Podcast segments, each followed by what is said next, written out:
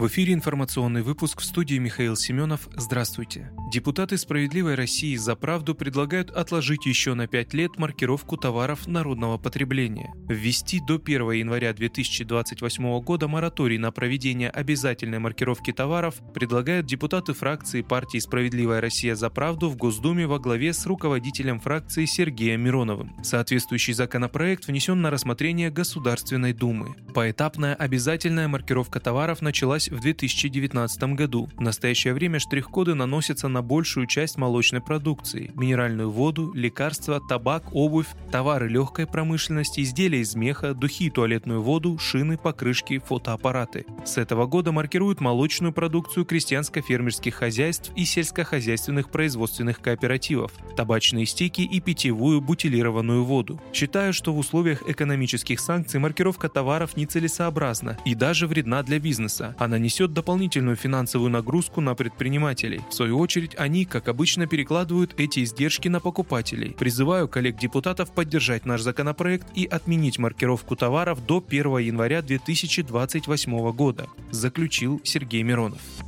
Приложение Сбербанк Онлайн стало недоступно для скачивания в App Store. Из-за введенных санкций мобильное приложение Сбербанк Онлайн на платформе iOS недоступно для скачивания и обновления в магазине App Store, говорится в сообщении. При этом все ранее установленные приложения работают нормально, никаких ограничений по его использованию нет, уточнили в банке. Мы рекомендуем клиентам не удалять установленное приложение банка. Кроме того, для проведения всех необходимых операций клиенты могут использовать веб-версию Сбербанк Онлайн, которая адаптирована адаптирована для мобильных устройств, добавили в пресс-службе.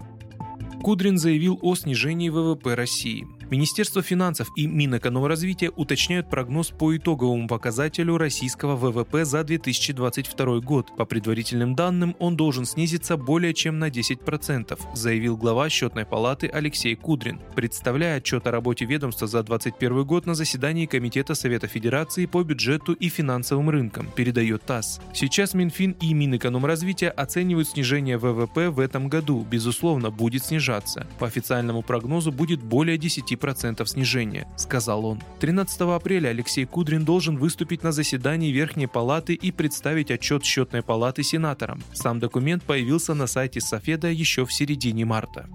Приставы из Казани оставили участника боевых действий без денег. Николай Шорин стал жертвой ошибки судебных приставов. Мужчина, как льготник, получает социальные выплаты от государства. Его счета были заблокированы за долги по кредиту, но никакой задолженности перед банками у него нет, и этот кредит он уже давно погасил. Николай Шорин обратился в Центр защиты прав граждан. Правозащитники обнаружили сразу два грубых нарушения со стороны приставов. Удерживать деньги с карты, куда приходят социальные выплаты, незаконно. Приставы заранее не направили постановление о возбуждении исполнительного производства, которое человек может оспорить в течение 10 дней. Юристы Центра защиты прав граждан составили заявление судебным приставам с требованием снять арест с банковского счета мужчины. Приставы признали свою ошибку и разблокировали карту.